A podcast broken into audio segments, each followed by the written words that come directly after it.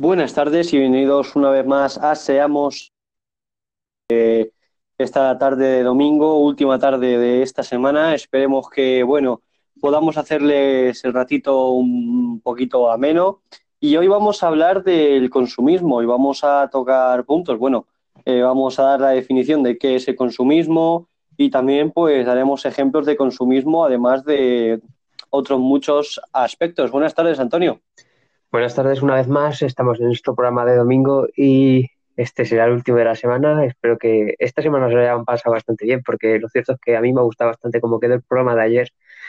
Estuvo muy bien, yo me fui con muy buen sabor de boca. Sí, estuvimos hablando ayer Carlos y yo y creemos que estuvo bastante bien, así que esperemos que lo hayas disfrutado y esperemos que el de hoy se les haga igual de ameno. Sí, porque bueno, Antonio está teniendo, no tiene muy buena señal y la verdad es que es, es muy buena suerte esto de que pues nos vaya bien. Entonces. Sí, que me esté dejando. que le esté dejando. Entonces, pues nada, vamos a comenzar y a ver cómo se da hoy. ¿Preparado, Antonio? Por supuesto. Pues vamos para allá.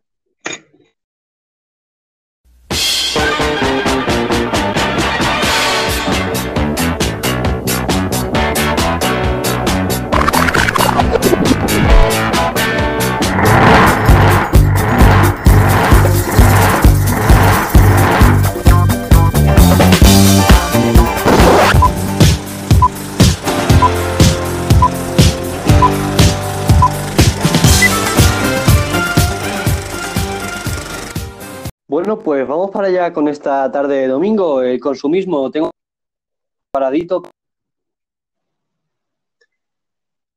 Y pues nada, preparado para esta conversación, Antonio. ¿Qué es el consumismo? Eh, bueno, yendo a la definición más técnica, es la tendencia al consumo excesivo e innecesario de bienes, servicios y o productos considerados no esenciales.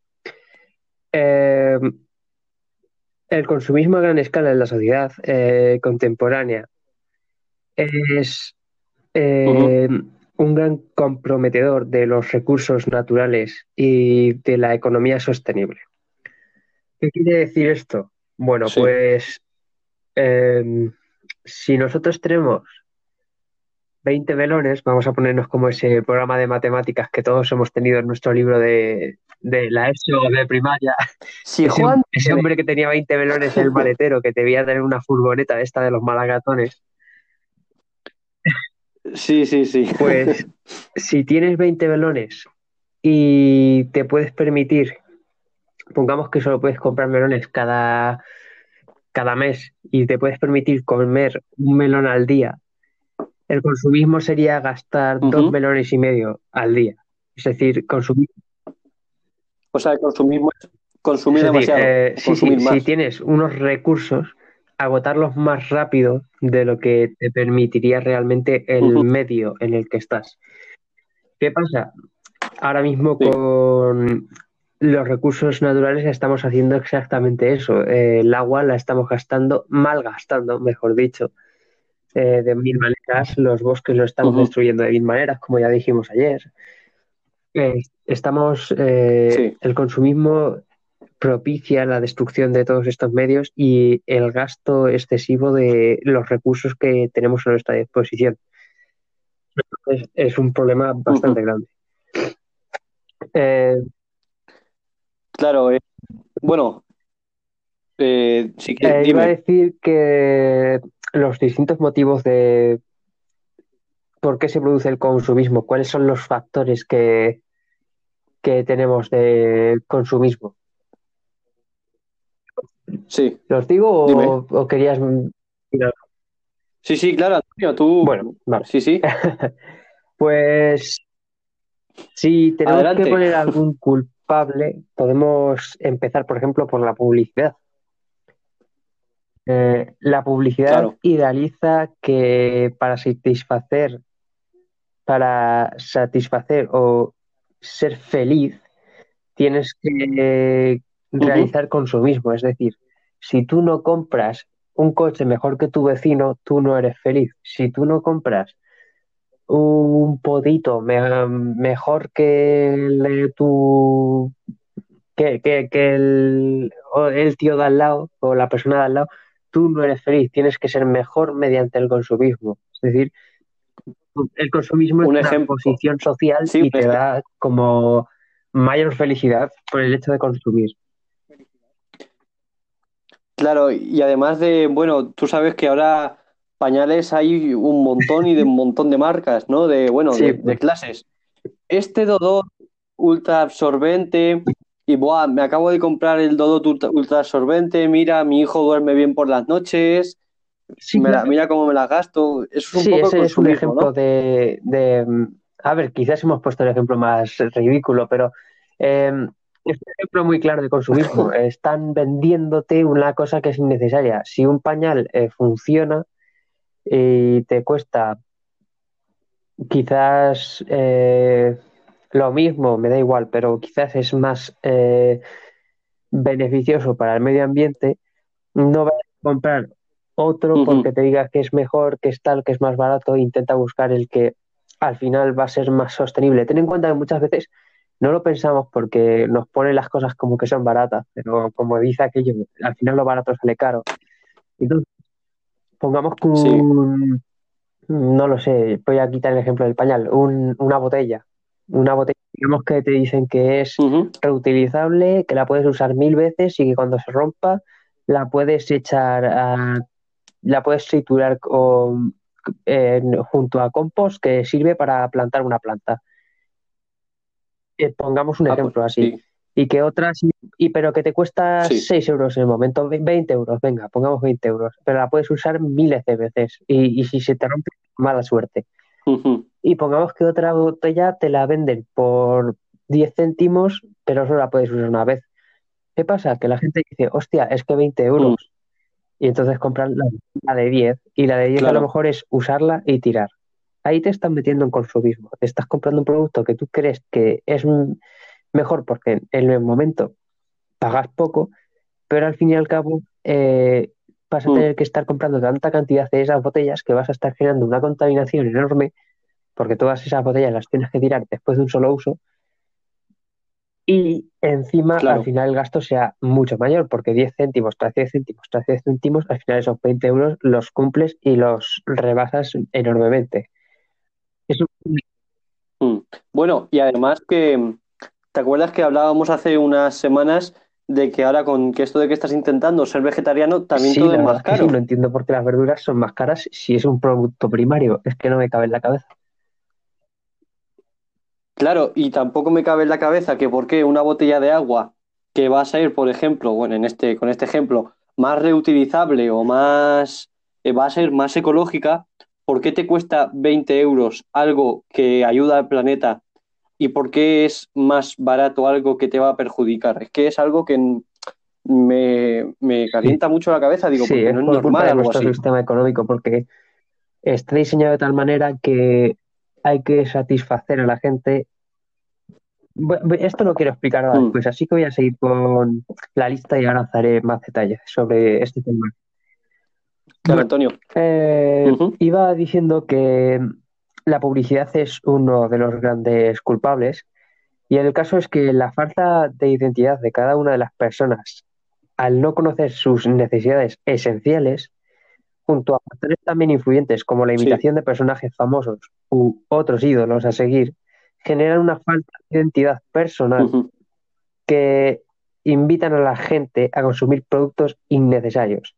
Es decir, si un famoso que a ti te gusta, porque sale en la televisión, sale haciendo el cafre y lleva unas gafas, no sé qué, la gente, como hoy en día, por culpa de todos los medios de comunicación y tal, no sabe exactamente quién es, busca imitar a uno de estas figuras famosas por intentar sentirse como en un círculo ficticio al fin y al cabo, o intentar tener una, una personalidad aunque no sea la suya verdaderamente, porque simplemente está imitando a alguien.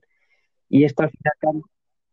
O simplemente quiere decir que tiene las gafas que ha llevado ese eso, Todo eso te lleva a consumir productos innecesarios y como consecuencia se generan necesidades infinitas que no pueden suplirse o por llamarlo de alguna otra manera la no felicidad es decir eh, si siempre estás intentando imitar a alguien, si siempre estás intentando comprar algo para satisfacerte, siempre va a haber que lo sustituya. Entonces nunca vas a ser feliz porque tu felicidad se basa en algo que, que es cambiante que, y, te cuesta un dinero. Entonces, Claro. esta felicidad está basada en este consumismo y el consumismo no le interesa que tú seas jamás feliz del todo, porque para el fin y al cabo es solo una pieza en un sistema económico. Entonces, eh, Mm. resulta que si tú fueras feliz, el sistema estaría fallando. Porque si eres feliz ya no necesitarías consumir más y si no necesitas consumir más ya no eres eficaz al sistema. Claro, porque ser feliz significa que tú te conformas con lo que tú tienes y que eres feliz pues, bueno, pues con todo lo que tú tienes. Y eh, entonces todas estas empresas lo que tú buscan es que, ah, por ejemplo, tú tienes X portátil y a ti ese X portátil no te gusta porque el de tu amigo es mejor y tú quieres ese portátil. Eso es lo que buscan estas empresas, ¿no? Entonces, eh, el consumismo, por ejemplo, también se ve incentivado principalmente por la publicidad, como ya he dicho, porque te convence de que un gasto es necesario cuando antes era una un lujo más que una necesidad, porque no, no tiene una utilidad Sí. real. Por ejemplo, pongamos que te, que te venden, yo qué sé, u- te, te sale un anuncio y dice, compra nuestro nuestro muñeco no sé cuántos, es sí, súper genial, no sé cuántos, no sé qué. Que al final el muñeco lo usas dos días y al tercer día es un papeles. Entonces, te están vendiendo, vendiendo Sí. un papeles que es súper genial, que al segundo día te has aburrido de él porque es una mierda, perdone, perdone la expresión, eh, Sí, sí. por una cantidad de dinero desorbitada y al final eh, no sirve para nada, se rompe, lo tienes ahí adornando. Eso es un claro ejemplo de cómo la publicidad nos incita a este consumismo.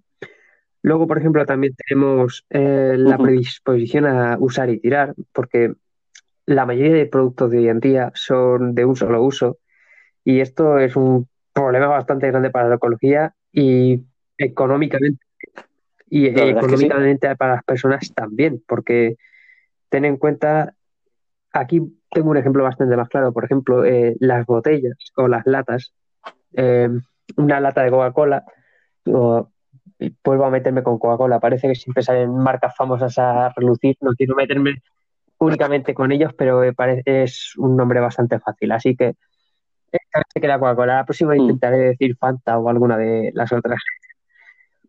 Esperemos que no nos cierren esto por copyright. No, sí, no creo, no creo que esto lo escuche algún dirigente de Coca-Cola ni nada de eso. Y si no, que se apliquen en cuenta. Bueno, Pues sí que se apliquen en cuentos sería muy buena idea. eh, el caso es las latas de Coca-Cola. Como iba mencionando antes con las botellas, si tú tienes una lata que la abres, eh, la bebes y ya no le puedes dar un uso, o al menos no parece lógico, eh, debido al sistema en el que lo han hecho, reutilizar esa lata, ¿qué pasa? La gente lo tira, es, lo usa y lo tira. ¿Dónde va esa lata? Al suelo, que luego las veo por ahí rodando como plantas rodadoras de estas, como matojos de estos que se ven por ahí, por, por el campo. Sí, como si fuese una película del oeste, Pero pero, con una edición. lata. eh, no se podría hacer un- una película del oeste en Nueva York, que las, los matojos fueran las latas, que la gente en vez de dispararse con dos pistolas abriera una lata de Coca-Cola y otra de Pepsi y hiciera pues, O se tosiesen encima, aquí haciendo una pequeña pues la, referencia. la cosa viene a ser así, que todas esta, eh, estos productos de usar y tirar eh, generan un residuo enorme. Por ejemplo, algo que yo no entiendo y que se ha criticado mucho y se, se lleva criticando unos años, se sigue criticando y, y no hacen nada al respecto, es los supermercados envasan todo, todísimo, absolutamente todo en plástico, incluso cosas que son súper innecesarias. Bueno, sí. La semana pasada yo hablé con esto de con Germán de Cámbiate al Verde y dice que mm, hay muchas soluciones a esto. Lo que pasa es que, mm, claro, al fin y al cabo siempre nos deriva en lo económico, porque a mí qué me sale mejor, Eh, plástico a 5 céntimos o, o- o un vaso de papel a un euro. Obviamente el vas- el- la pajita a 5 Sí, céntimos. pero eso es porque hemos extendido demasiado el uso, el uso del plástico.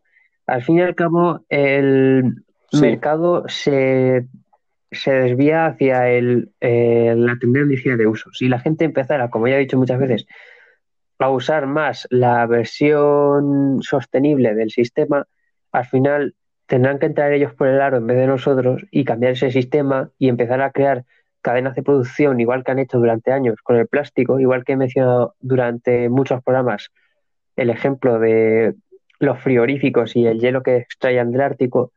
Y así yo eso ya lo, lo vamos sí, a poner es como clásico tiene del una- programa. un sinfín de utilidades, sinceramente. Entonces, al final, Mm. quieran que no, eh, si nosotros seguimos el sistema sostenible, tendrán que, que variarlo y dentro de pocos años de que la gente empiece a hacer este tipo de vida, ese sistema será igual de barato que es ahora el de plástico o incluso más porque es un sistema sostenible y podrán venderte miles de productos, recuperarlos, tirarlos, hacer lo que quieran porque al fin y al cabo volverán y serán quizás beneficios, beneficiosos para la naturaleza o podrán recuperarlos ellos mismos a- ahorrando costes en muchos lados de la cadena y ahorrándoselos también al consumidor, de manera que al Claro. final quizás no te tengan que vender el mayor, ma- mayor precio por culpa del envase, sino que te vendan más barato su producto y aún así tengan un- una cantidad de beneficios bastante grande. Entonces, eh, son cosas que pueden cambiar, pero necesitan un tiempo. Y ese es el problema, que quieren que, que si hacen un cambio ecológico que funcione todo de una, y, y no puede ser, al igual que ha sido en toda la historia, tardas en hacer las cosas. Roma no se hizo en un día, vosotros no llegasteis a ser millonarios de la noche a la mañana, la mayoría, algunos suerte, Mm. y vuestros sistemas de producción que habéis Claro. hecho durante un sistema insostenible, pues ahora necesitarán un tiempo para cambiar. Pero cuanto más rápido intentéis hacer el cambio, mejor, tanto para vosotros como para el planeta, como para la gente. Entonces, no sé realmente a qué esperan. Mm. Bueno, Eh, pues bueno, sí, dime, sí. con esto, eh, también uno de los factores del consumismo eh, que lo propician es la baja calidad de los productos. Una vida útil baja, un- Claro. que, que pro- proporciona pues, productos de un valor muy bajo, es decir, que de un coste muy bajo, que son atractivos debido a este costo, a este bajo costo, pero que a la larga te salen caros porque se rompen, porque eh, eh, no sirven a pesar de ese. si te ha costado, pongamos un euro, cuando normalmente lo venden a 20, imagínate que se va a romper al segundo día, no esperes una calidad enorme. Entonces, ¿qué pasa? Que son baratos en el momento, pero a la larga sale cara. Es lo que veníamos mencionando antes con la botella que me inventaba esta, que si se te rompe después de miles de usos que la puedes plantar, tal, tal, tal. Claro. Es un poco como los juguetes Pues del chino, ¿no? ese tipo de consumición, se- ese tipo de se compra y se rompe, se llama, tiene un nombre muy oscuro, que es un término que se desarrolló hace bastantes años y que yo he estudiado, eh, por suerte por desgracia, que se llama obsolescencia programada. Y esta consiste en darle una fecha Sí. de muerte eh, de vida útil programada a las cosas. Uno de los casos más famosos fueron las bombillas. De hecho, si lo sabes, eh, tú, tú lo sabrás, si tú miras una bombilla te pondrá vida útil eh, 5.000 horas o 4.000 horas. ¿Por qué lo saben? Claro, y después de eso ya pues se te funde y a tomar ¿Por la bombilla, ya no hay más han bombilla. desarrollado el material aposta para que dure eso. Antiguamente, eh, cuando se están Ajá. desarrollando las bombillas en su momento, se llegó a un punto en el que las bombillas podían brillar casi por toda tu vida. Es decir, eran bombillas infinitas, por así decir. No las programaban, entre comillas, porque para que En ese dentro de momento no se tenía esta mentalidad, se tenía la mentalidad Claro. de si lo hago mejor, ganaré al competidor. ¿Qué pasa? Que ese modelo de negocio estaba bien hasta que vieron que no tenían más ventas porque no había gente que necesitara bombillas porque habían hecho bombillas increíblemente buenas. Es una pena que eso no se mantuviera porque sinceramente podrían haber buscado otra solución. ¿Qué se hizo? Eh, la barra de tungsteno te- Sí. tuviera una mezcla de otros materiales, otras tal, otros componentes, de manera que se redujo su vida útil hasta una cantidad de horas consideradas eh, normales para esos empresarios que ahora mismo está entre unas 4.000 a 7.000 horas, me parece que son las bombillas normales de hoy en día. Por suerte estamos pasando a las LEDs, así que todo esto sí, Sí, las las LEDs LEDs, bueno, también tienen su vida útil, así que las LEDs. Es- Sí, sí, sí. pero son más largas. esto de la obsolescencia programada existe. De hecho, existe un vídeo muy famoso sobre un hombre que. Y con esto intentaremos acabar esta parte porque acabo de ver que nos hemos entendido mucho. Eh, un hombre que Bueno, no pasa nada. Sí. eh, arreglar su fotocopiadora después de que se había roto, teóricamente, de usos y de una dejó de funcionar. Él se negaba a comprar una fotocopiadora nueva porque decía que estaba perfectamente, que solo la, que la había usado durante mucho tiempo, pero no le había pasado absolutamente nada. Y a base de buscar por internet encontró que a un hombre ruso que decía que las programaban así, que tenían un chip que hacía que cuando llevara un número concreto de copias dejara de funcionar sin ningún motivo aparente y había desarrollado un programa para hacer que ese chip se reiniciara a cero y le permitiera hacer fotocopias hasta que volviera a llegar ese número y entonces volvías a usar el chip. Pongamos, Es como las, la, la batería de los móviles, ¿no? Que después de... mm, Era como, la batería de los móviles van por, por ciclos y cada vez que el móvil detecta que has gastado la batería un 15% y la has vuelto a cargar a un 100%, has completado eh, un ciclo. Y no sé cuántos ciclos tiene la batería del móvil, lo debería de buscar ahora y a la vuelta se os diré. Pero la batería de los Mm, eso no móviles van así Yo lo que sí tengo entendido es que, por ejemplo, iPhone también hizo lo de las baterías con vida útil y hubo un caso de iPhone con el iPhone, no sé si fue el 5 o, el 4. Bueno, no soy de iPhone, así que los que sean de iPhone se den por aludidos. En el que sus baterías de un móvil que fue bastante caro en su momento duraban nada más que seis meses. Es decir, que después de medio año de haberlas comprado, tu batería empezaba a ser súper inútil. ¿Qué pasa? Eh, llevaron este caso a juicio, miraron las baterías y vieron que efectivamente las habían trucado para que solo durara seis meses de vida. El problema es que iPhone tenía demasiado poder y lo único que pudieron hacer con la empresa es que les obligan a sacar baterías de repuesto para cambiar estas baterías. ¿Cuál es el problema? Que seguían teniendo que venderte la batería. Es decir, que al final la empresa no estaba perdiendo nada porque a pesar de que perdió el juicio, eh, estaban vendiendo realmente una batería. Es decir, Claro. tú tenías que pagar por esa batería de repuesto, lo que significa que si ya habías pagado 500 euros por el móvil y encima te habías gastado un pastón, eh, bueno, que 500 euros ya es un pastón, encima a los seis meses te tenías que gastar otro Sí, sí. dineral en la batería nueva, lo que significa que por mucho que le hicieran un juicio y lo perdieran, al final estaban vendiéndote otro producto con el que probablemente se hicieron más ricos. O sea que lo del juicio yo creo que al final les vino de perlas.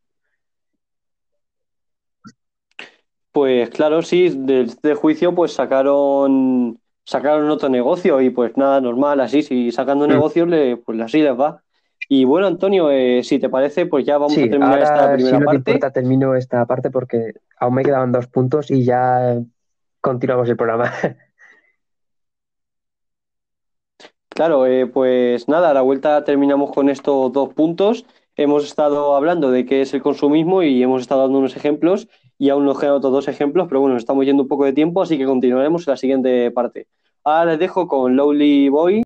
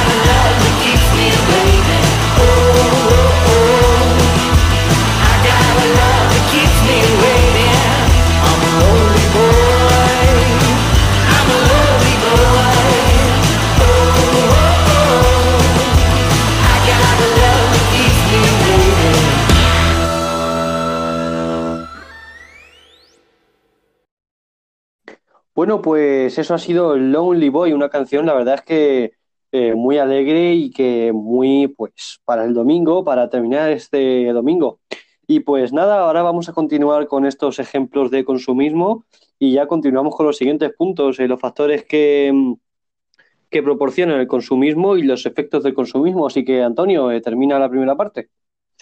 Bueno, como los dos últimos puntos de factores que, o de, sí, de factores del consumismo, tenemos uno bastante sorprendente que es la obesidad o depresión. Y si has, escuchado bien, enfermedades. sí, que, eh, que tristes. Exactamente. Y es debido a que gente con enfermedades de este tipo, como eh, la obesidad o la depresión o enfermedades de este tipo, ya te digo, de carácter psicológico, o que te hacen quizás eh, sentirte mal en tu propio cuerpo, sí. hacen que te creas más fácilmente la publicidad engañosa.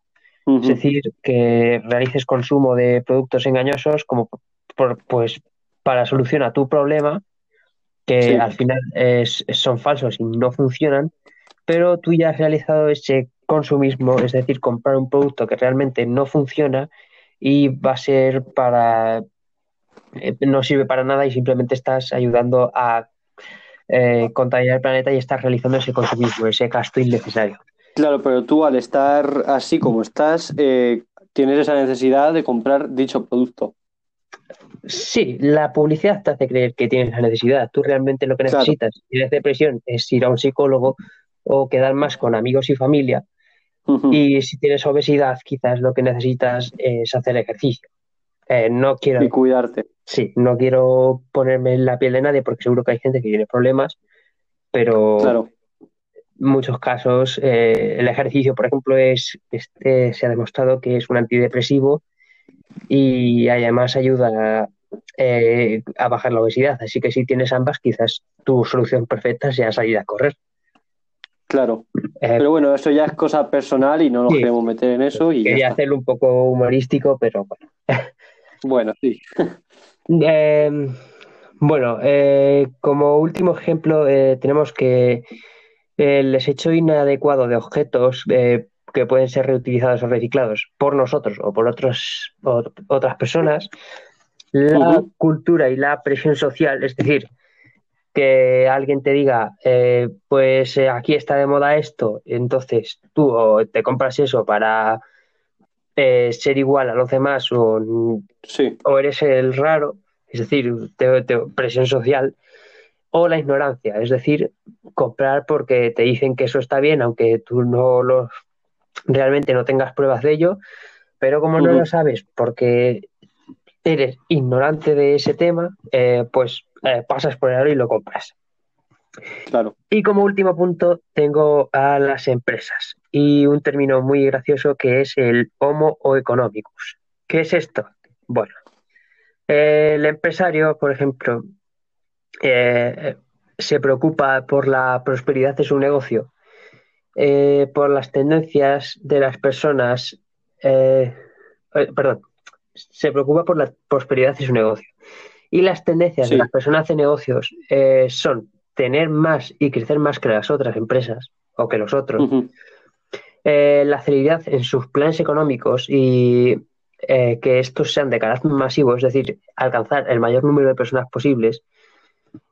Y buscar la novedad, es decir, quien innova está siempre a la cabeza del mercado, está claro. Mañana alguien saca unas zapatillas nuevas que te permiten correr de verdad 20 kilómetros más rápido por hora que el, que el otro tío y por supuesto que todo el mundo va a ir a correr como loco a por las zapatillas que me permiten ir como Michael Schumacher. Mañana, te digo que no van a ir. Ojalá. y eh, también el anhelo de poder, es decir, eh, hacerse más poderosos y ganar influencia en el mercado. Sí. Entonces, ¿qué pasa? Que una persona consumista eh, porque al fin y al cabo eh, en el consumismo tenemos dos caras, que es la del empresario y la de la persona consumista. Entonces, una persona consumista, al tener el apoyo de las empresas en este tipo de ventas, en este tipo de modelo que te acabo de mencionar, no tiene valores éticos, filosóficos, ni religiosos, ni morales que impliquen ayudar al medio ambiente de forma genuina o a otras personas de manera desinteresada, porque lo único que buscan es satisfacer y ser satisfechos a instante. Esto es lo que es una sociedad de consumo y es lo que hay hoy en día. ¿Se puede cambiar esta sociedad? ¿no? Sí, claro, en la mayoría de ellos. Entonces, eh, lo ideal es que esta sociedad de consumo cambie para una sociedad de consumo sostenible. ¿Cuándo pasará? No se sabe. Y bueno, con esto he terminado esa parte que me había dejado en la parte anterior del programa. Si quieres, puedes pasar a explicarnos tu... Los factores del consumismo. Exactamente.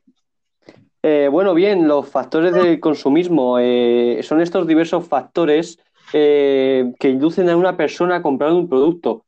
Y bueno, estos factores se clasifican en culturales determinados por el entorno sociocultural del consumidor.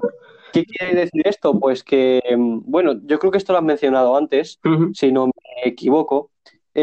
por ejemplo, por poner un ejemplo, si yo vivo en Irlanda y en Irlanda se lleva mucho por poner un ejemplo, la salsa barbacoa, le ponen salsa barbacoa a todo. ¿A qué te van a inducir a ti? A llevarte esa salsa barbacoa de vuelta a tu país, es por poner un ejemplo, ¿no? Hmm. Y pues, tú te llevarás esa salsa barbacoa que lleva X y X ingrediente porque a ti te gusta más esa salsa barbacoa. Eh, luego también están, está el estatus que determinadas, eh, bueno, por el nivel socioeconómico, el consumo crece por, lo general, en la medida que eleva el nivel socioeconómico. Es decir, que si tú te puedes permitir un, pongamos, un buen Mercedes, te lo vas a comprar. Pero si resulta que tu vecino tiene un Jaguar, tú vas a ir a por un Ferrari. Si te lo puedes permitir, claro. Uf, yo sé, no, no sabría qué decirte si prefiero un Jaguar o un Ferrari, ¿eh? Bueno, yo prefiero un Jaguar, pero yo estoy poniendo, yo me estoy poniendo la mente de un vamos a porque, vamos a porque, el, porque el vecino va por un Lamborghini y nos quedamos igual. Exactamente, sí, el vecino va por un Lamborghini y tú vas a por el Ferrari, ya vas a por lo mejor. Y bueno, pues eso es eh, en cuanto al nivel socioeconómico por estatus. Luego están los, el factor afectivo, que determinados por el grado de aceptación o rechazo social o grupal por poseer o no un bien. Eh, esto, pues, eh, no tiene mucho que explicar, que eh, determinado por el grado de aceptación o rechazo, o rechazo. Por ejemplo, si a ti te dicen que estás gordo y tal, pues tú vas a intentar, si ves en un anuncio en la teletienda, por ejemplo, esto te hace que esto hace que adelgaces en dos días. Por poner un ejemplo, a ti que te están llamando gordo o obeso, no queremos ofender a nadie desde aquí, por supuesto, tú vas a comprarte ese X eh, producto. Sí, otro, otro, ejemplo muy Claro de, otro ejemplo muy claro de esta situación, por ejemplo, es que, por ejemplo, todo el mundo lleva gorra en un grupo y te dicen, pues tú si no llevas gorra no entras. Y al final o te pones la gorra para encajar en esta situación social o te menosprecian por ello. ¿Qué pasa? Eh, por ejemplo, esto también pasa con el tabaco. Muchas veces la mm. gente ha entrado a lo que es fumar por, por entrar en un grupo social, porque todo el mundo fumaba y han dicho, aquí es que si no fumas, pues tal. Y muchos idiotas... Sí, o, lo típico que... Sí, o lo típico que te vas de cena con los amigos y, todos tus amigos fuman, se salen a fumar y dices, pues yo no me voy a quedar dentro eh, sin fumar, pues me salgo con ellos y fumo también. Y además que, eh, pues, guau, fumo con ellos, mira qué guay. Entonces, uno de los factores podría ser ese. Eh, luego está el factor de necesidad, que bueno, determinado por la necesidad real de un producto para la vida convencional. Este ya es pues de lo más normal. Si a mí me hace falta una lechuga porque voy a hacer una ensalada, pues por necesidad tengo que hacerme esa tengo que, hacerme con esa lechuga. Y luego, claro, hombre, y con los ingredientes de esa ensalada. Luego están eh, los factores de masificación, es que, y eso significa que a medida que un producto es poseído por la mayoría de las personas, se eleva la presión para que los que aún no lo tienen lo quieran comprar.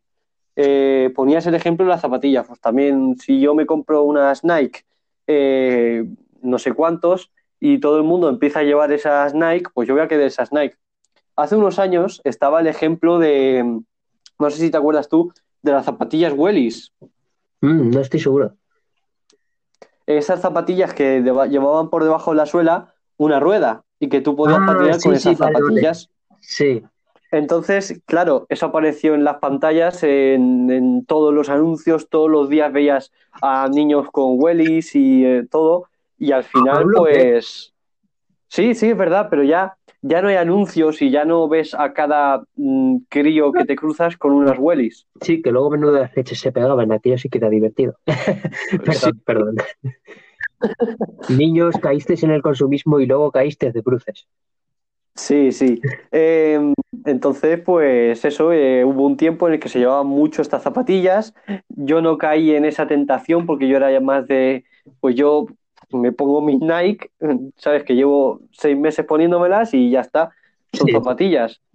Y, y pues ya está, era eso, un consumismo. Y estos son los factores del consumismo que pues son, yo creo que si no, si echamos la vista a todos estos que he dicho, son básicamente pues eh, como que tú vas a hacerlo influido por los demás. Mm. Eh, no sé si me explico, que tú estos factores, tú vas a comprar esas wellies porque todos los niños llevan estas zapatillas. Sí. Y ahora, Antonio, creo que tienes tú lo de los efectos del consumismo, ¿no? O... Sí. Pues yo lo que tengo es alternativas a algunos de, de estos problemas que genera el consumismo, es decir, cómo evitar que, que el consumismo continúe o qué podemos hacer nosotros a nivel doméstico para evitar realizar este consumismo excesivo que estamos haciendo hoy en día. Vale, es sí. decir, las alternativas a algunos de los problemas del consumismo eh, son, por ejemplo, el desarrollo sostenible, el ecologismo, el decrecimiento y el consumo responsable. Y para reproducir, para reducir este consumismo eh, como ciudadanos y a nivel doméstico, lo que podemos hacer Sí. es, por ejemplo, comprar objetos de segunda mano, es decir, si en vez de vas todos los días o todas las semanas y te compras una chaqueta nueva porque te encanta ir a la moda y todas las semanas te vas comprando una chaqueta nueva, haces y te descargas aplicaciones como una que me parece, la verdad, muy interesante lo que está haciendo, aunque se, haya- se lo han- por supuesto las empresas lo que buscan es un modelo de negocio, buscan un mercado que no ha sido explotado y lo buscan explotar para su beneficio. En este caso, Claro. eh, no puedo quitarle su razón. Si buscas hacer un negocio no es para arruinarte. Pero, por ejemplo, en este caso, quien lo ha hecho muy bien es Vintex, que es esta aplicación de intercambio de Mm. ropa de segunda mano. Sí, sí, sí. Gente que tiene ropa nuevísima porque no la usa en la vida, en vez de dejarla ahí en su armario y seguir comprando, eh, coge, se la vende a otras personas de toda Europa y así esas personas compran una ropa que no ha sido usada, que está en perfecto estado, y en vez de hacer que se produzcan más ropas, compran esa ropa y de manera que reducen su huella ecológica y tienen una ropa ah, perfectamente nueva de segunda mano. Es Eso- una muy buena idea. Sí, y bueno, no- muchas veces no pensamos que a veces sí que hay gente que ha intentado aplicar estos conceptos, eh, sea de una manera más directa o más indirecta, pero ahí están. Eh, Sí, sí. Luego, considerar consecuencias, eh, perdón, considerar consecuencias de un producto antes de su adquisición. Es decir, si tiene un impacto en la salud, en el ecosistema, en la economía local o en la personal. Si tú compras un producto que sea de una gran cadena y sea, por Sí. ejemplo, de usar y tirar, ¿qué pasa? Que estás dándole a esa gran cadena la oportunidad de que compre, eh, de que produzca más, porque está viendo que tú compras ese producto. Estás a la vez influenciando a un pequeño vendedor que a lo mejor vende el, mismo producto, pero lo hace de manera más sostenible Sí. y tú le estás comprando a esa gran cadena. Y además, eh, al final y al cabo, eh, lo que la gente no entiende muchas veces es que aunque un supermercado o tal sea bastante más barato, que sí, que lo entiendo, que no están las Ujú. cosas como para gastarse un pastón, resulta que si tú apoyas la economía eh, local, es decir, la de tu barrio, la de tu ciudad, al final ese dinero lo que hace es circular en tu ciudad, es decir, no sale. Una gran empresa tiene su sede en, con suerte en tu país, con mala suerte no, lo que significa que esos beneficios en parte van a tu ciudad y en parte se largan fuera. Si apoyas tu economía local, al final lo que tienes es un ciclo de dinero en el que lo que vas gastando vuelve a ti, de una manera u otra.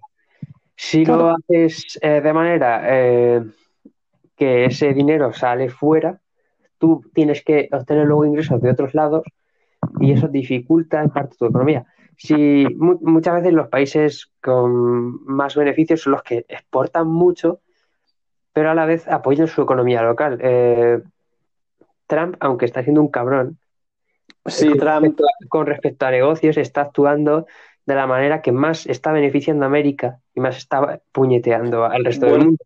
Sí, Trump, lo que pasa es que Trump siempre ha sido un hombre de negocios y todo este dinero que tiene, además de por herencia familiar, ha sido gracias a que siempre, como dices tú, es un cabroncete en los negocios y sabe cómo apañársela para poder tener todos los bienes que tiene. Él lo que está haciendo es que su economía local se mantenga en bucle de manera que obtiene dinero que circula nada más, le está poniendo aranceles a los productos de fuera de manera que sea más difícil que la gente compre cosas de fuera y ese dinero salga, y a su vez está, sigue vendiendo sus productos al extranjero, aunque a él le estamos poniendo también aranceles por eh, hacer que esa economía no circule, de manera que él se quiere beneficiar así. ¿Qué pasa? Que la cosa no es tan simple, pero en principio la práctica de lo que él está aplicando es esa. Eh, ya se verá cómo pasan las cosas. Yo, este programa no viene a criticar a nadie, así que no, menos a los sinvergüenzas que están jodiendo el planeta, eso siempre. Eso es la, la el ¿cómo se dice? El ah, joder, no, no me sale. El propósito de esto. Exactamente. El propósito de este programa. Entonces, pues nada, sí, ya, ya se verá lo que pasará con esta gente. Y bueno, pues nada, eh, si no tienes nada más que decir, Antonio. ah, bueno, sí. Me quedan dos puntitos y con eso puedes cerrar este programa de domingo. Bueno, este programa no, aún nos queda una parte, Antonio. Mm, ¿Cuál? La de, bueno, en esta tercera parte vamos a hablar de maneras de actuar el consumo responsable y también maneras de evitar el consumismo. Mm, pues juraría que acabo de leer eso. ¿Ah, sí? Madre mía. Bueno, pues no pasa nada, ponemos un poquito de música o si quieres improvisamos un poco la tercera parte. No, eh, bueno, aquí acaba de pasar es que se nos ha ido un poco eh, todo esto del guion y he, confundido una parte y bueno, eh, sí, cosas del guion y todo esto, no pasa nada. en fin, Antonio, dime. Bueno, para terminar este punto, siempre hay que mirar, para, para reducir este consumismo, siempre hay que mirar si el motivo de la compra es una necesidad concreta o te la ha creado la publicidad o la moda. Es decir, si realmente necesitas comprar eso, pues, hostia, todos mis pantalones se han roto, merece la pena ir y renovar un poco el armario.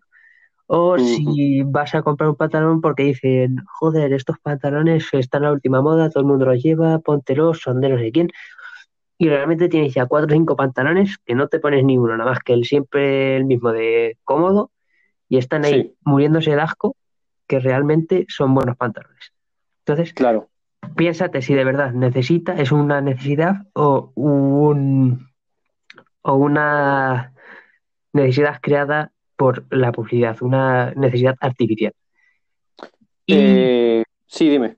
Como último eh, requisito, o tip es comprar lo necesario e imprescindible. Es decir, si por ejemplo vas a hacer la compra de, la comida de mañana y necesitas eh, comprar eh, pues para hacer una ensalada, compra lo de la ensalada. No vayas y compres lo de la ensalada, luego te compres 500 kilos de maíz, 500 kilos de atún, 500 de no sé qué, porque al fin y al cabo son cosas que no vas a gastar realmente y puede que se estropeen, puede que se pasen de fecha, puede que nunca las uses. Entonces, al fin y al cabo, es una manera de consumismo que afecta al planeta. Claro. ¿Se ¿Podría ser que haya un perro por ahí, Antonio? sí, tengo a mi perro aquí en la habitación. Me encantan los animales. Y bueno, eh, en fin, eh, hemos estado hablando de, pues esto, eh, maneras de actuar, consumo responsable y unas cuantas cosillas más. Y a la vuelta, pues nada, improvisaremos un poquito y pues a ver qué sale. Es la primera vez que hacemos esto. Pero bueno, ¿estás preparado, Antonio? Sí, por supuesto. Es que juraría que he leído todo bastante más rápido y me he adelantado al guion. Puede que sea culpa Po- mía. podría ser eso y yo que, bueno, te dejo hablar y tal, y... pero bueno, eh, no pasa nada, fallos que pasan y pues mira, así ya lo tenemos todo hecho. Y a la vuelta pues hablaremos un ratito pues de, siempre con algo relacionado al consumismo, pero ya será un poquito más de improvisación. Y pues nada, les dejamos con Fortunate Son, una canción que está muy bien, muy de los años 60 y pues nada, les vemos a la vuelta. Hasta ahora, Antonio. Hasta ahora.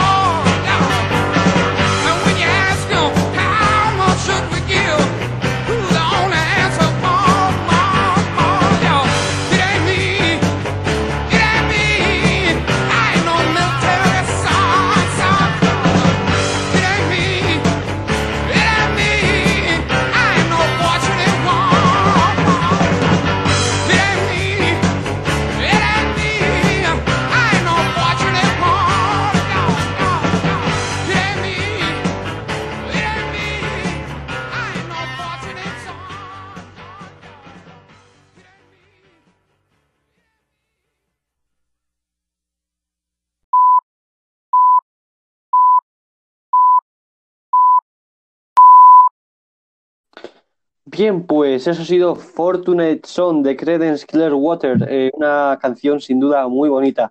Y bueno, antes de la pausa les hemos dicho que íbamos a indagar, eh, que íbamos a, a improvisar un poco con todo esto del consumismo, pero mientras en la pausa hemos estado hablando de toda esta falta de material que hay con esta crisis que estamos viviendo ahora, creo que todo el mundo que escucha el programa está informado de lo que está pasando.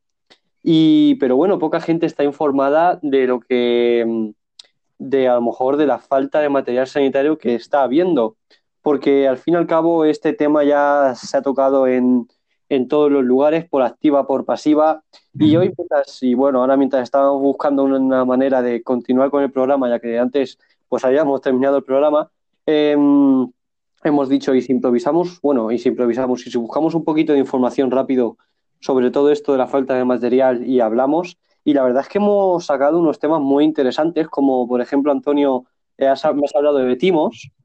Sí, pues em, resulta que teniendo en cuenta toda esta falta de material que hay de mascarillas y de eh, productos médicos para protegerse contra el virus, muchas empresas emergentes, por así decir, o de otro tipo, han cambiado de repente para vender mascarillas, o al Sí. menos eh, se supone que las iban a dar de manera altruista, pero en realidad están sacando un beneficio bastante alto a través de la venta de estas mascarillas, las cuales se supone que iban a ser unas donaciones. Eh, por ejemplo, un caso que se ha visto en la sexta eh, eh, es que se venden mascarillas que se suponen no tienen beneficio ninguno eh, con un precio de venta, con un, un margen de beneficios de 9 céntimos a la mascarilla.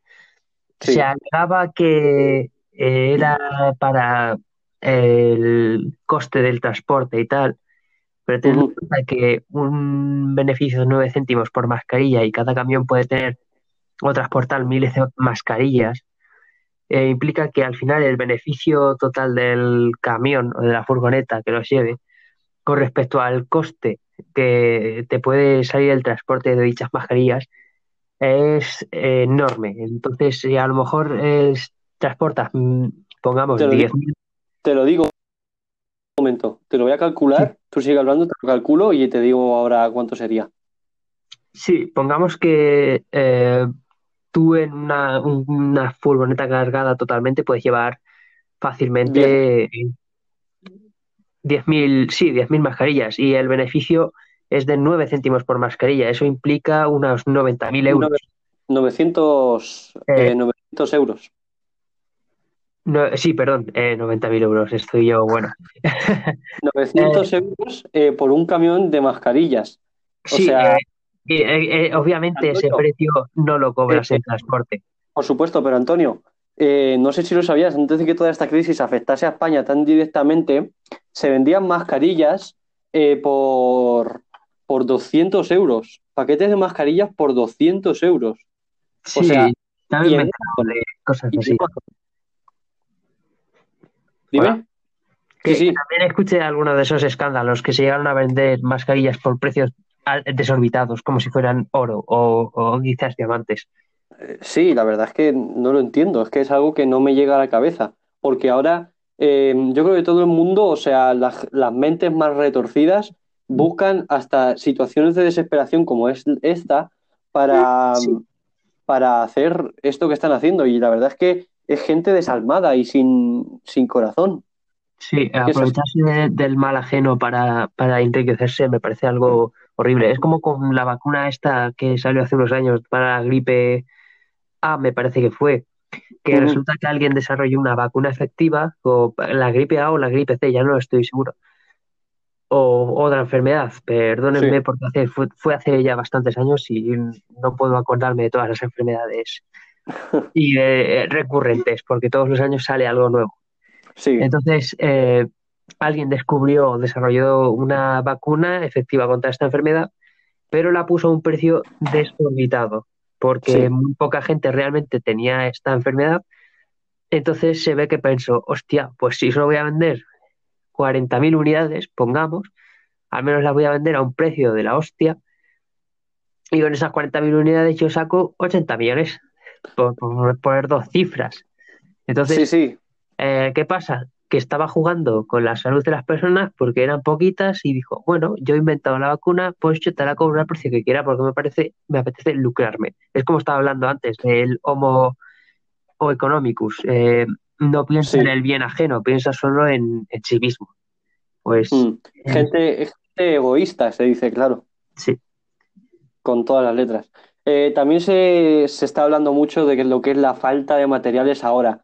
Y he estado indagando y una de las cosas que más me han llamado la atención es la ayuda de Inditex, claro, que hablábamos ayer de ella como una de estas empresas. Ya no me acuerdo qué dijimos ayer de Inditex. Sí, que Eh, parte del grupo de Inditex son empresas de las que eh, son culpables de la deforestación. Exactamente. Pues eh, Inditex, que bueno, está en unas listas malas, pero como ya sabéis, Inditex es una gran empresa aquí en España y, se, y bueno, esto es de hace un par de días. Eh, este lunes llegó el material sanitario, com- sanitario comprado por Inditex eh, para afrontar esta crisis. ¿Qué, dec- eh, qué significa esto? Pues que Inditex compró material sanitario y mm, tengo aquí las cifras de todo lo que compraron eh, 300.000 mascarillas sanitarias y 75.000 buzos de protección. La verdad es que esto es una muy buena acción, ¿no? Sí, eh, también hay que decir que, sin embargo, todos los días vemos estos mensajes de WhatsApp de que eh, siguen sin material suficiente en todos los centros médicos, porque Claro. obviamente la cantidad de pacientes que están llegando y de material que se necesita mm, es muy superior a las cifras de lo que se está donando. Sin embargo, Es que ahora mismo todo es poco, ¿eh? Sí, no obstante, se agradece estos gestos De hecho, por supuesto. de hecho, por ejemplo, eh, a lo largo de esta semana, eh, los famosos han hecho una campaña que, por favor, entre varios famosos se lleguen a donar hasta unos 11 millones de euros para ayudar a más de un millón. Sí, Eh, yo vi en eso en lo de Pilar Rubio y Sergio Ramos, que donaron un Sí, montón de dinero ejemplo. a UNICEF. Don- donaron un montón de mascarillas también, Pilar Rubio y, y Sergio Ramos, no sé si dinero.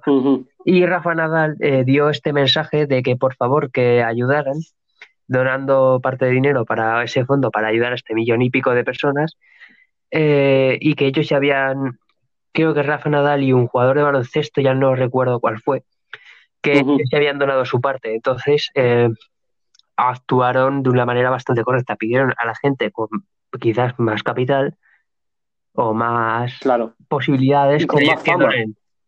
Sí, y con más fama, claro.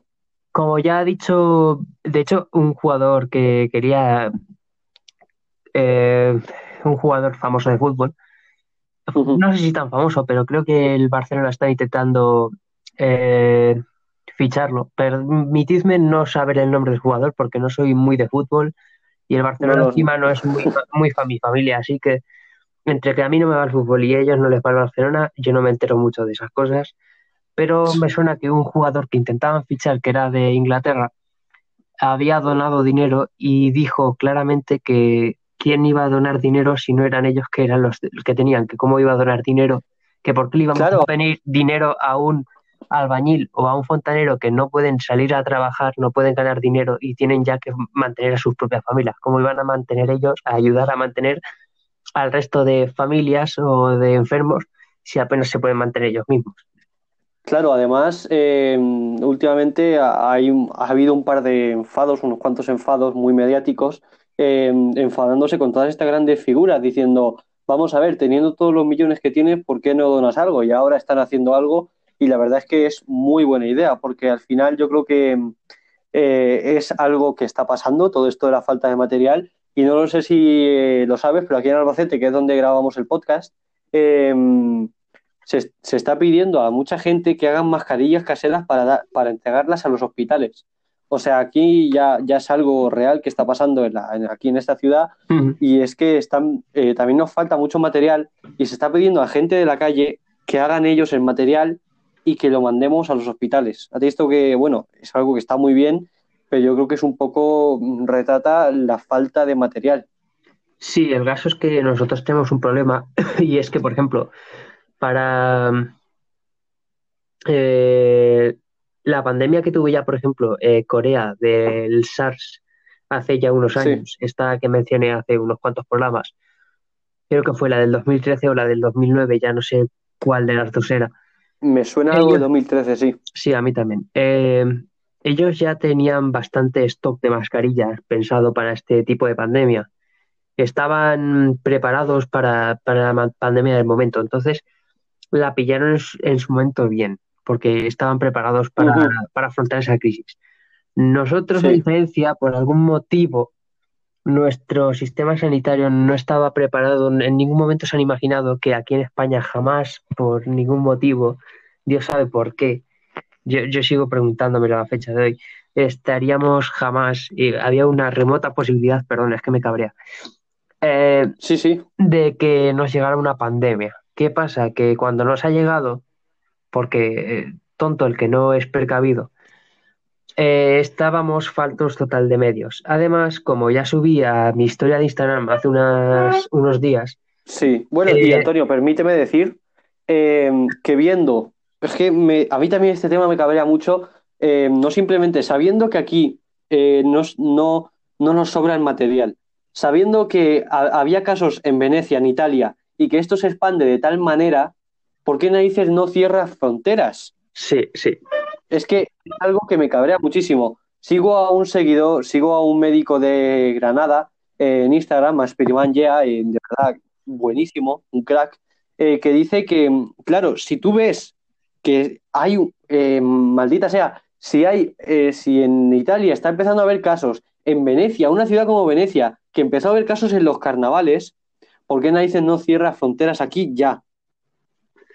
Sí, porque eh, creo que quedó claro en el primer momento que Italia tuvo que empezar a dejar morir a los pacientes de riesgo porque no tenían suficiente Sí, sí, material. sí. Que aquí De debíamos haber 55 tomado unas medidas que no se tomaron.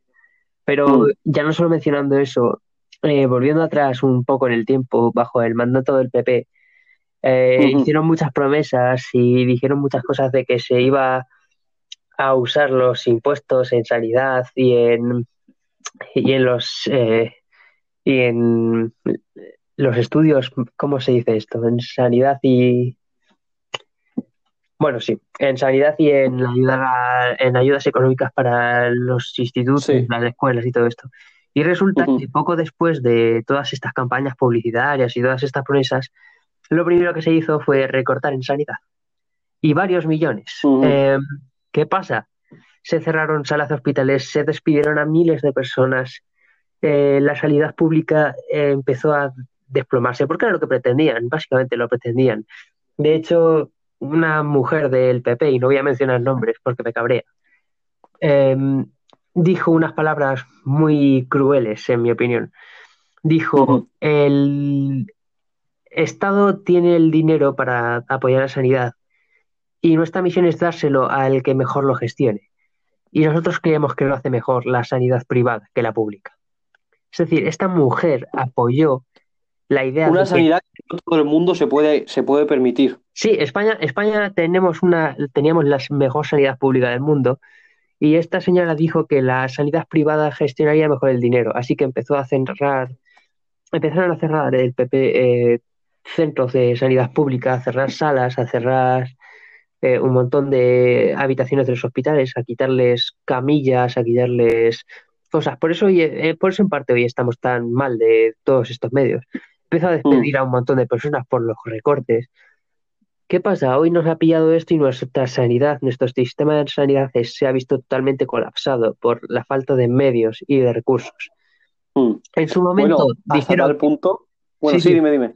no, no, eh, lo digo porque en su momento dijeron, eh, vamos a hacer que los impuestos se, se, se usen para la sanidad y luego resulta que empezaron a hacer recortes de todo tipo y a ponerle trabas a la sanidad pública. Entonces, Sí, sí. ¿cuál era la verdadera intención? ¿Dónde estaban esas promesas? Eh, Claro, hoy hoy como en estamos en España- parte en esta situación por culpa de eso.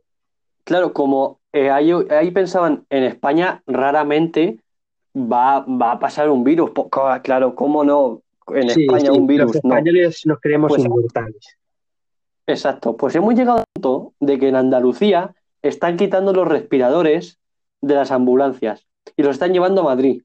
No los están dejando ni siquiera en Andalucía, los está- se están llevando los respiradores de Andalucía a Madrid. O sea que sea ahora mismo a mi, por ejemplo, no tengo nada- ningún familiar en Andalucía, pero si a un abue- al abuelo de un amigo le da un infarto en Andalucía, eh, se puede morir en la ambulancia porque no hay un respirador en una ambulancia. Están todos en Madrid. Esto es un Eh. gran ejemplo de la falta de, de- y, y de la poca cabeza, además. ¿Por Sí, qué no- porque ¿Por qué no dejan los respiradores en Sevilla, no sé, en Andalucía, en sus ambulancias? Sí, eh, esto lo han hecho porque como Madrid eh, debería haber sido el primero en actuar contra esta pandemia y, y, al Y final es la zona cero, además. Claro, porque obviamente Madrid es la zona de más intercambio de turistas de España y no se ha hecho ni puto caso, pues ¿qué pasa? Ahora están infectados totalmente y tienen falta de medios por todas partes. Otras comunidades les ha tenido que ceder la máxima cantidad de materiales posibles porque están desbordados. ¿Qué pasa? Mm. Ahora, como pasa una emergencia, como tú dices, en estos lugares son- van a ser ellos los que no tengan medios de actuar, de actuación, porque Ahora mismo alguien le da un ataque de neumonía grave, a alguien le da un ataque de neumonía grave en Andalucía y se queda en el sitio como no llega la ambulancia. Claro, O simplemente en la ambulancia mismo. Porque es que les han quitado los respiradores. mm, Hemos llegado a un punto en el que es que ya no tenemos respiradores y los han llevado todos a la capital y es lo que digo, intenta, intenta frenar esto, cierra Madrid, cierra, que cierren todas las comunidades autónomas. De esto ya, ya hice yo un mensaje la semana pasada cuando estaba yo solo, pero es que es eso, intentar pararlo. Sí, lo hemos intentado después de conseguirlo. Esto es como, esto es como eh, vamos a evitar una pandemia zombie, pero dejamos a uno dentro, como en las películas estas tan surrealistas de Hollywood. Nos encerramos, pero dentro que quede el fantasma o el bicho que nos puede matar. Yo tengo una broma con un amigo mío. eh, que el- un día estábamos eh, haciendo unas cosas y dice, no, yo ya he terminado, pero es que me falta empezar. Entonces, me hace mucha gracia porque aquí en España pasa lo mismo. Ha sido lo mismo, ha sido la misma situación. Yo ya he terminado de prepararme, pero es que aún estoy empezando. Claro, es, es como, no, si yo he cerrado fronteras, pero me falta terminar con el virus. O, ¿sabes? Ahora mismo, Sí, pero- No, si yo ya las he cerrado, pero después de cogerlo. claro, es, no, yo, las, yo ya las he cerrado, pero es que ya tengo italiano centro con él. Entonces, claro, ¿qué pasa aquí? Es, Sí, sí, es muy triste, es muy Eh, decepcionante cómo lo hemos gestionado. A mí se me pone la piel de gallina cada vez que hablo de esto porque es algo que es que de verdad me toca mucho la fibra además. Y pues nada, para no, para no cabrearme más, yo creo que podríamos terminar por este. Sí, porque habíamos acabado bastante bien la otra parte porque hemos lo hemos sido, hemos sido tan fluidos que hemos leído todo el programa en, en, en solo dos de las tres partes y Sí. acabando de esta manera nos va a poner estrés. Así que esperemos No, que pues- se mejore toda la situación y me gustaría felicitar a todos los médicos que están dando su apoyo, a toda la gente que se está haciendo voluntariado para ayudar Sí, y criticar a todos los sinvergüenzas que están vendiendo estas mascarillas eh, para lucrarse, incluso a los que están vendiendo mascarillas contra el polvo, como si fueran mascarillas de farmacéuticas, que es otra calaña de gente muy asquerosa. Mm. Y bueno, que tengáis un feliz resto de fin de semana, las horas que os quedan y ya nos veremos la semana que viene. Sí, un abrazo fuertísimo para todos vosotros. Que pasáis una muy buena semana dentro de lo posible. Recordar que todos los días a las 8 hay un aplauso por todos nuestros sanitarios. Así que, bueno, nosotros lo único que podemos hacer es quedarnos en casa y ya está. Entonces, pues nada, Antonio, a ti te veo el sábado que viene. Eh, recordar también que el sábado que viene tenemos otra entrevista con Igualdad Animal, eh, un chico de Perú, creo, que defiende todo esto de los animales y tal. Y pues nada, eh, va a venir muy bien pues, para desconectar de esta situación. Entonces, pues nada, que paséis buen feliz semana. Hasta la semana que viene, Antonio. Hasta la semana que viene. Y un saludo y un fuerte abrazo. Adiós.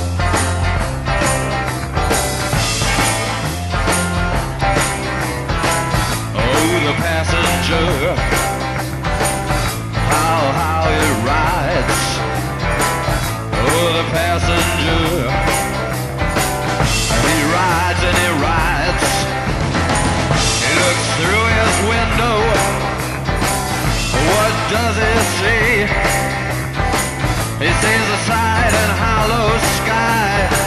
He says the stars come out tonight. He says the city's ripped back sides. He says the winding ocean drives. And everything was made for you and me.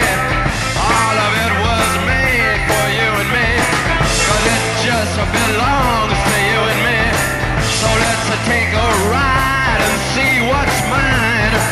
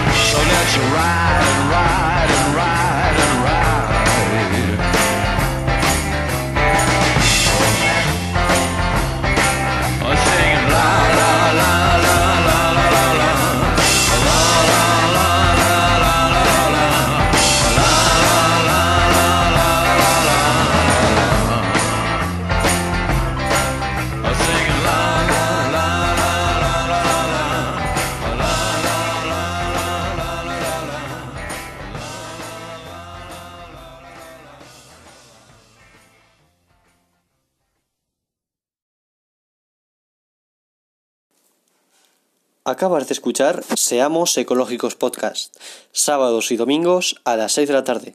Te esperamos.